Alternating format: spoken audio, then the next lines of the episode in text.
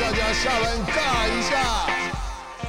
欢迎来到下班尬一下，我是热爱马拉松的物理治疗师世奇。那这一集啊，非常开心能够邀请到跟我一起训练近四年的伙伴陈雅芬，也是我们萌少女跑班的负责人，来到我们现场跟我们分享她自己的跑步故事。Hello，下班尬一下的伙伴们，大家好，我是萌少女雅芬。OK，雅芬，那最近啊，因为面对疫情，那我知道你也是现役在准备全运会的选手。那好奇在面对就是五月中开始疫情突然爆发之后，因为今年也有很重要的全运会，那你最近训练受到怎么样的影响？就是我除了在天母训练以外，跟北师大训练以外，其实呃另外一个训练场地就是在板桥。那大家都知道板桥也是一个疫情比较严峻的地方，然后加上训练的地方都是很多都被暂停或是不能再开放使用的，所以就是原有的一些习惯其实都被迫被调整跟暂停。是，尤其是五月底六月初的时候。对对对，所以其实我觉得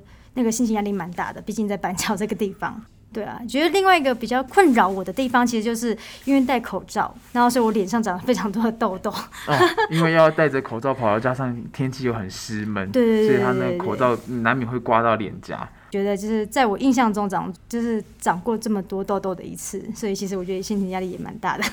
那不过真的还蛮幸运的，至少后来七八月慢慢降级啊，跟微减风状况，所以我们也有上山的机会。那你可以跟我们聊聊，就是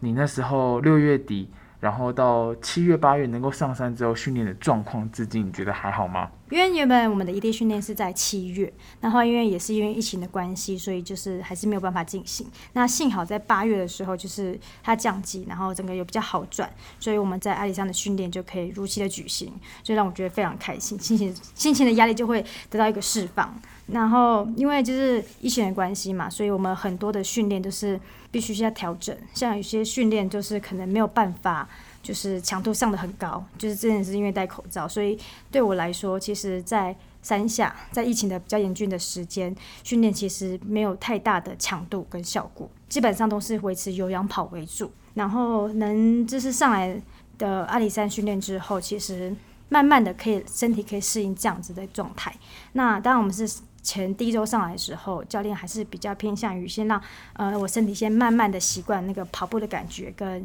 那个练习的状况。那接下来第二周之后，就是很多伙伴都会陆续上来，然后就是还有长跑甜心也跟我们一起来的阿里山做一地训练，然后还有北师大的沈妮啊，或是宇正，还有其他学弟妹们都会上来。那第二周开始，我就会跟着我们的长跑甜心一起做一些强度的训练。所以在阿里山的训练，我觉得是算是蛮顺利的，而且就是。呃，今年的课表的强度课表就是刚刚提到跟长跑甜心这样子学一起做训练，就是虽然跟他的呃能力有点落差，但是每次的训练的时候，就是都会期待自己可以更靠近他一点点。那我觉得每次这样的训练就会有一个目标，就是能靠近他一点，然后跟他多跑一点点，让我的这是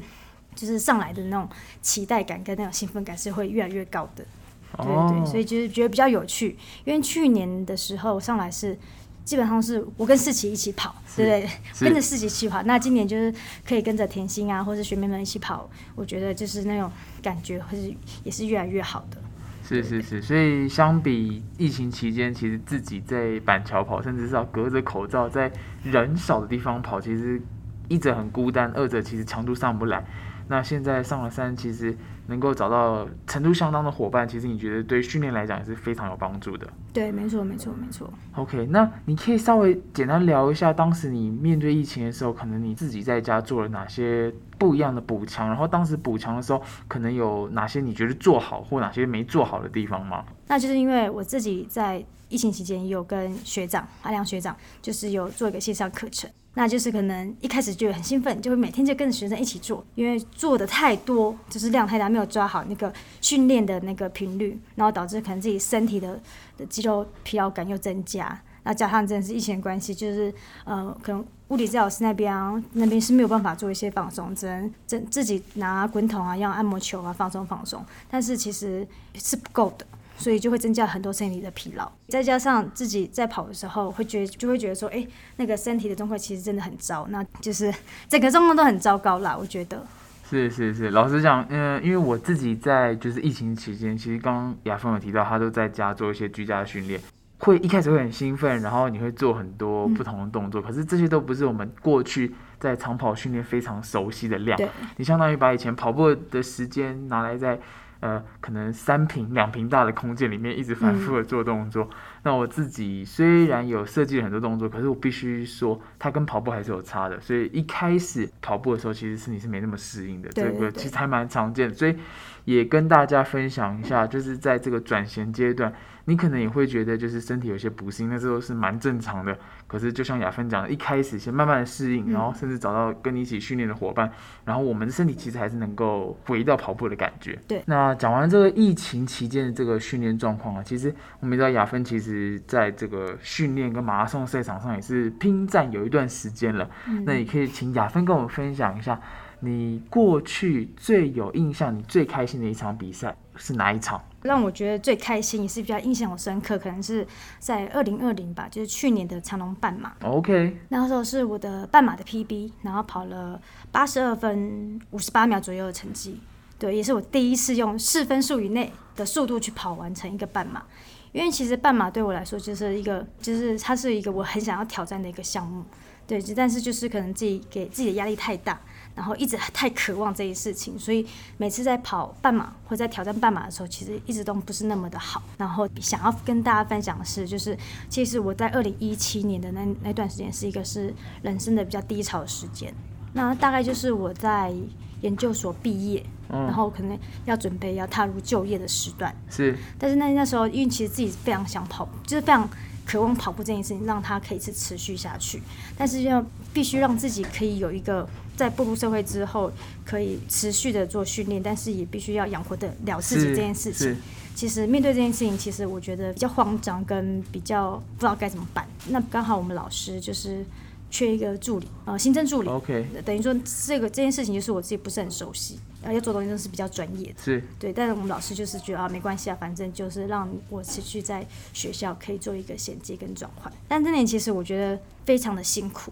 因为我平常就是哦早上练习，下午练习，基本上要坐在椅子上一个长时间，其实我觉得对我来说是一件非常非常辛苦。然后就这样经过那半年，就觉得哦好累哦，而且。再加上就是不习惯，但是又很想跑步，但是就是现在在互相影响之下，就是让我的成绩也不如预期。哦，因为生活作息没有一个规律，对，就是不稳定，然后就是也让自己的生活的品质、训练的品质开始下降。但是这件事情我又没有办法改变，对，因为我必须要让自己可以有一个嗯，就是生活费，至少你要养活自己。那因为跑步本身如果没有办法在某一场赛事拿到成绩的话，其实也很难靠奖金为生。对对对，没那既然奖金不稳定，似乎有个稳定的工作是一个好的选择。嗯可是这个工作看起来不错，可是要你一直做着，你又觉得很很影响生活习惯。对影响生活习惯，而且对于训练上是真的是有很大的影响。是对是是，所以反而很挣扎。你知道自己该赚点生活费，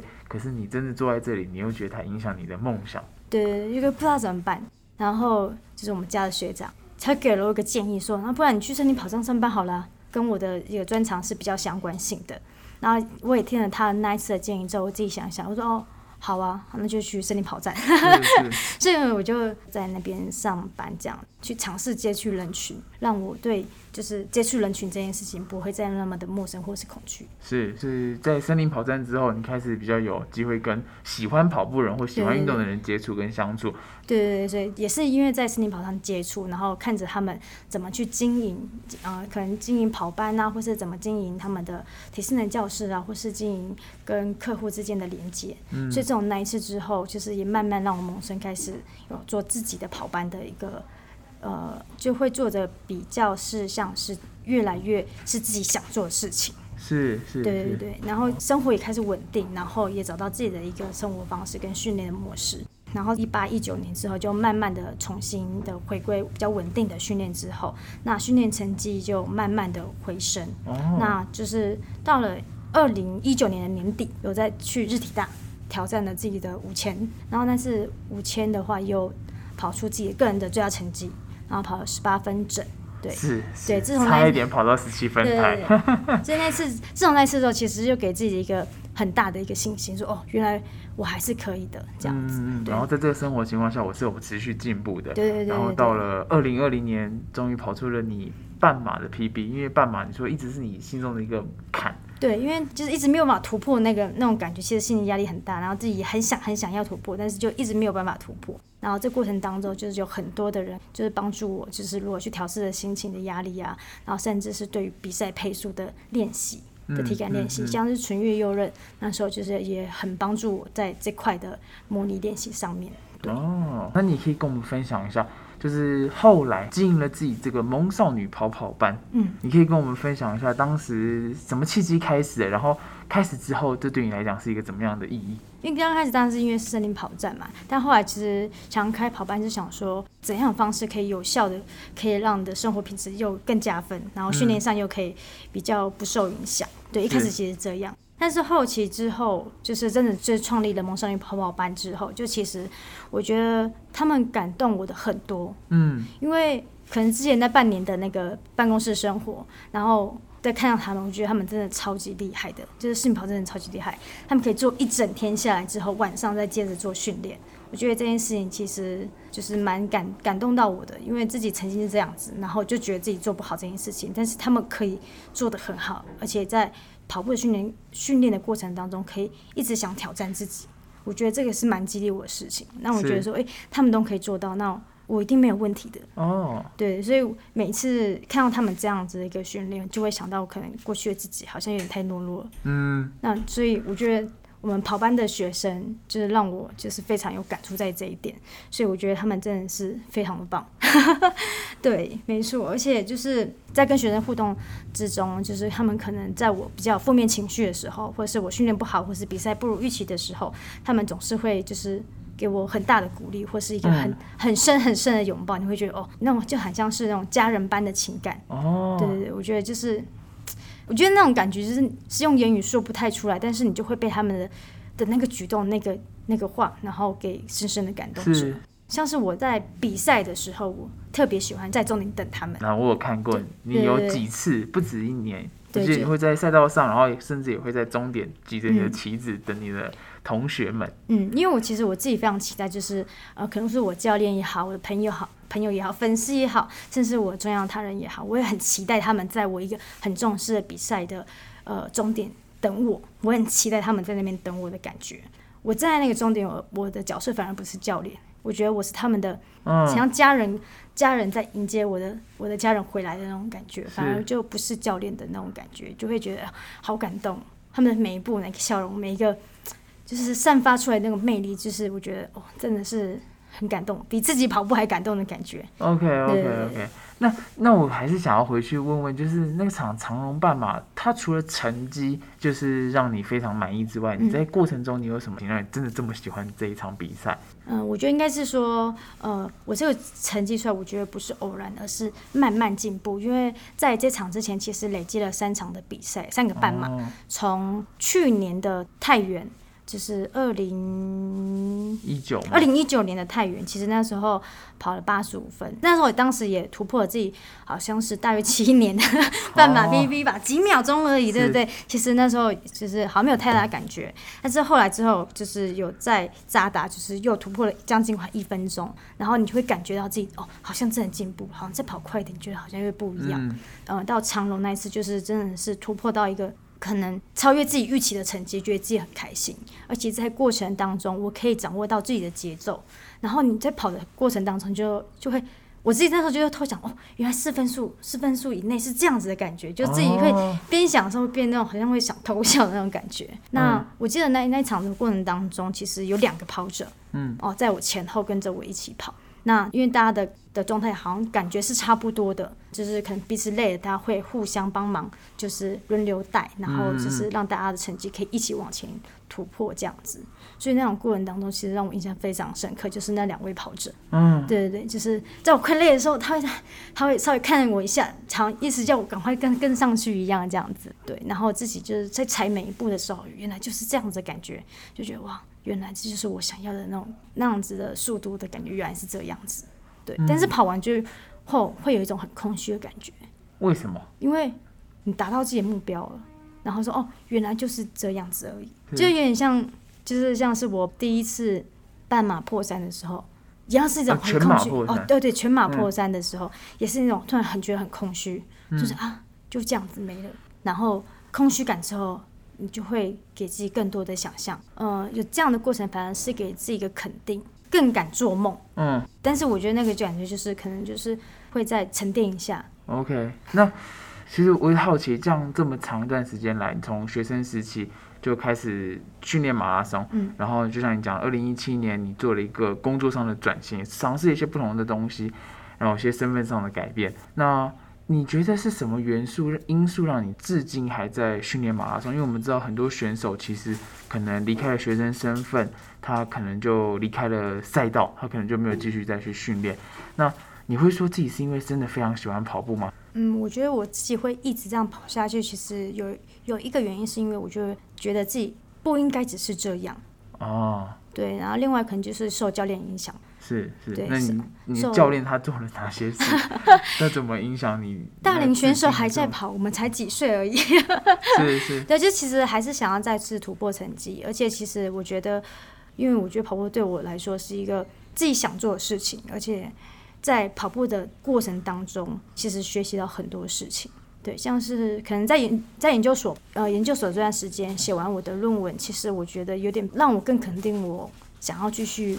呃跑步这件事情。嗯，对对对，因为透过写撰写的过程当中，你是会不断的去思考，然后去想，然后去调整。可能有一点低潮，或是有点有点不如意的自己的时候，我就会再次翻开那本论文，就会再次想起呃，可能那时候呃自己发生什么事情，那自己怎么度过到现在。是对，然后可以再看看未来自己可以有什么更好的调整。OK 所以我觉得在呃那段的过程当中，我有点有点被疗愈了自己。OK OK。那你可以跟我分享一下，为什么你觉得写这个论文的过程中算是一个自我疗愈？刚开始的初衷其实不是自己发自内心喜欢跑马拉松这件事情而跑，其实是为了赚奖金。哦，因为路跑赛比对较多对收对对，入，而且就是可能自己也是需要这笔钱，是然后在一连串的马拉松的过程当中，呃，可能迷失了自己，可能得到很多的镁光灯的焦点，你受到了赞助，你就是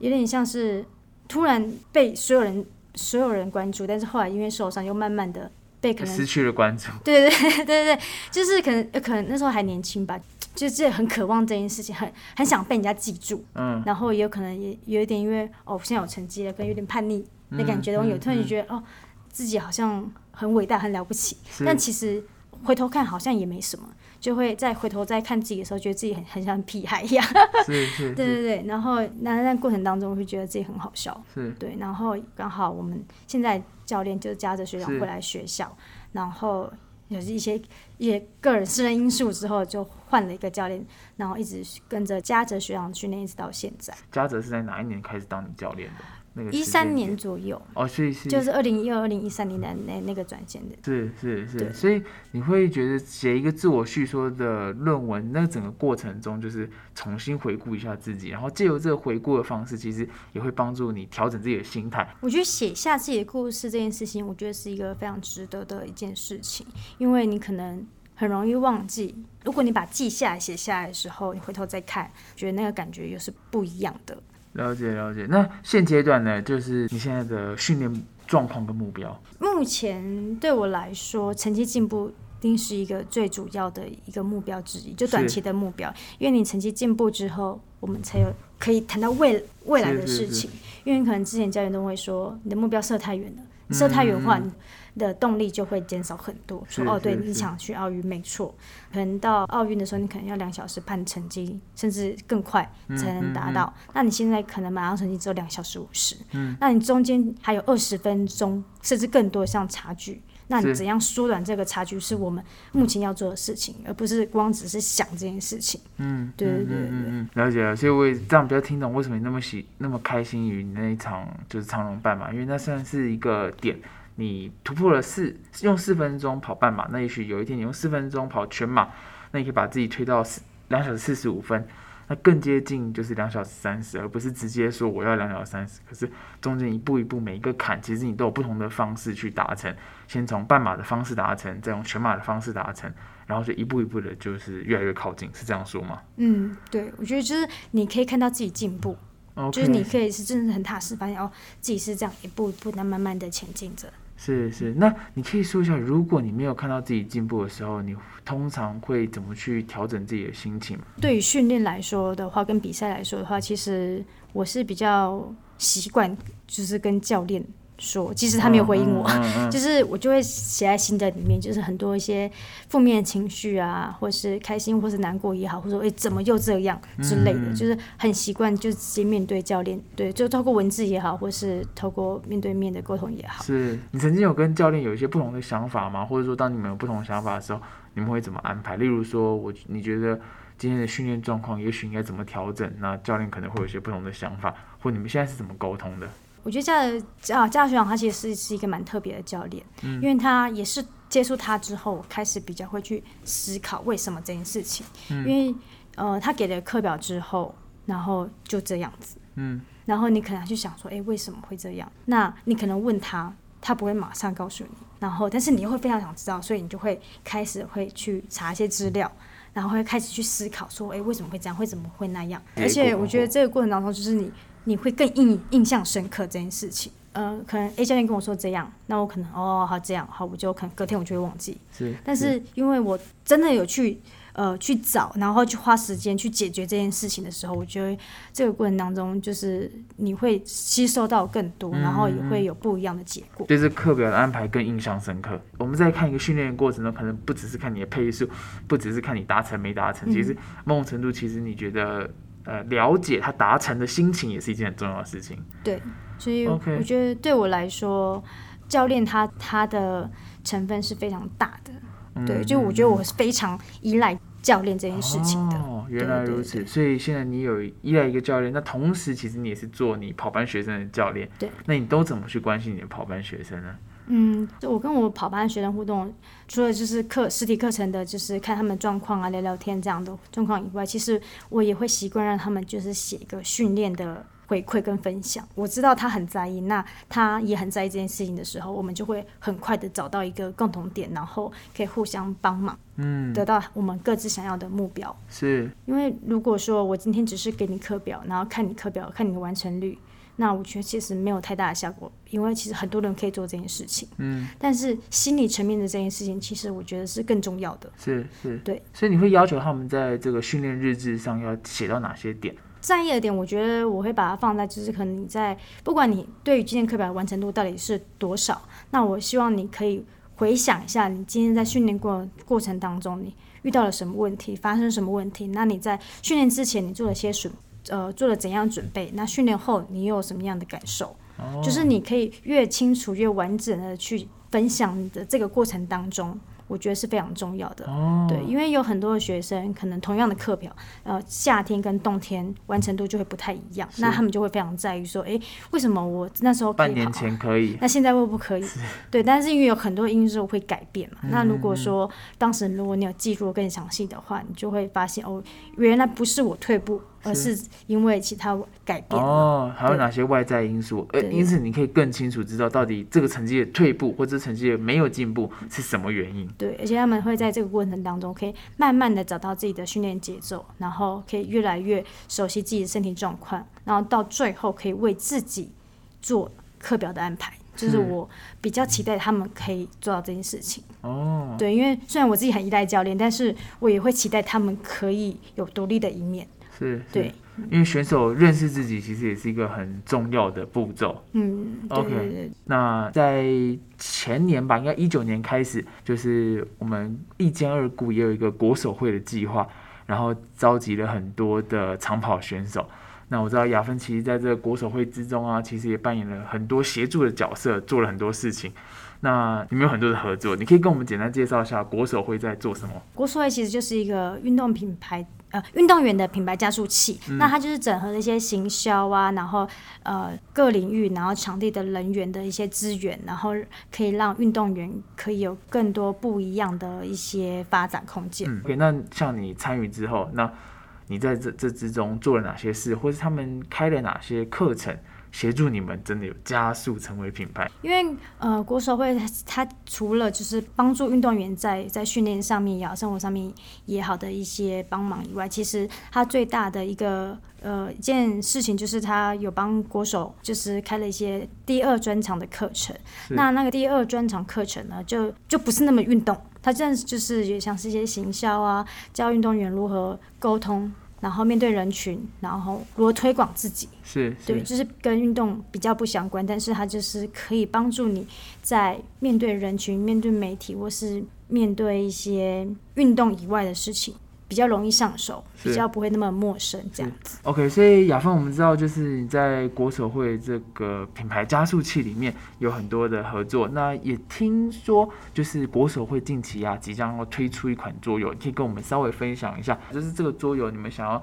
达成什么目的，然后目前进入到什么阶段了吗？我们当初会想要做就是桌游的原因，其实。是我们国手会的一些内部人，就是想说，让想要做个人品牌的选手，先来用做产品、做桌游这件事情先练习，把它当成自己的品牌去做练习、去做规划。那当时就是国手会就找一些想要做个人品牌的伙伴一起来讨论这件事情。嗯，那最后我们就是想说，哎，做桌游，嗯，哎，桌游好像不错，因为比较比较有趣，然后也是。好像比较少人做，对，然后后来之后就由由我来接下这个 挑战，主主持这个计划。对对对对对。那我们这款跑马的桌游，它其实最大特色其实就是不流汗也能体验我们的马拉松。嗯嗯。那马拉松有哪些元素可以在这场桌游里面体验到？因为它是结合我们国手会的十二位的选手的一些经验呐，还有一些训练，是，然后去研发这款桌游。那我们在游戏的过程当中，它其实是一场马拉松的一个体验。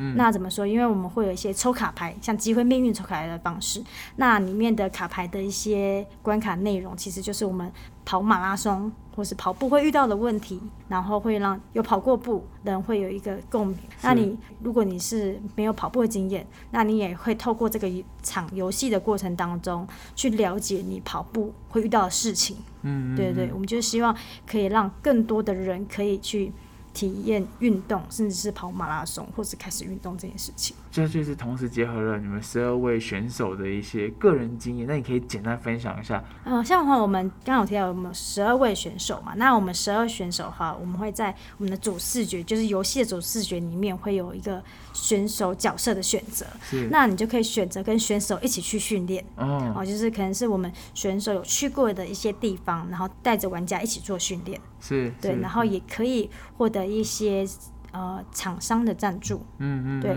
就是跟跑步有关、运动相关的厂商的赞助，是是是，因为每个选手都可能有自己的爱用品牌跟爱用的补给。跟支持，对，没错，没错，没错。然后也可以就是自我练功，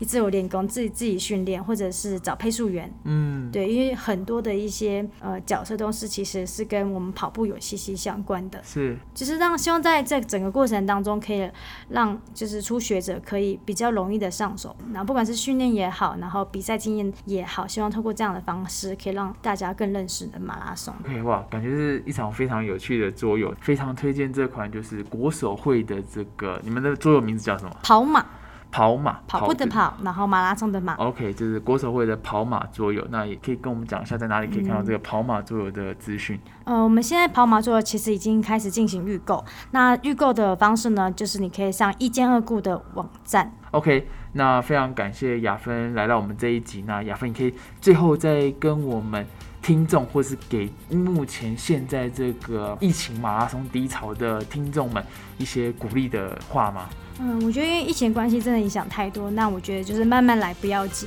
然后找到生活的稳定之后，我们再开始。OK OK，非常感谢雅芬，就是今天来到我们节目跟大家分享。那如果你对我们这一集喜欢的话呢，也欢迎就是推荐给身边的朋友。那这一集我们就到这里喽，我们下周见，拜拜。拜。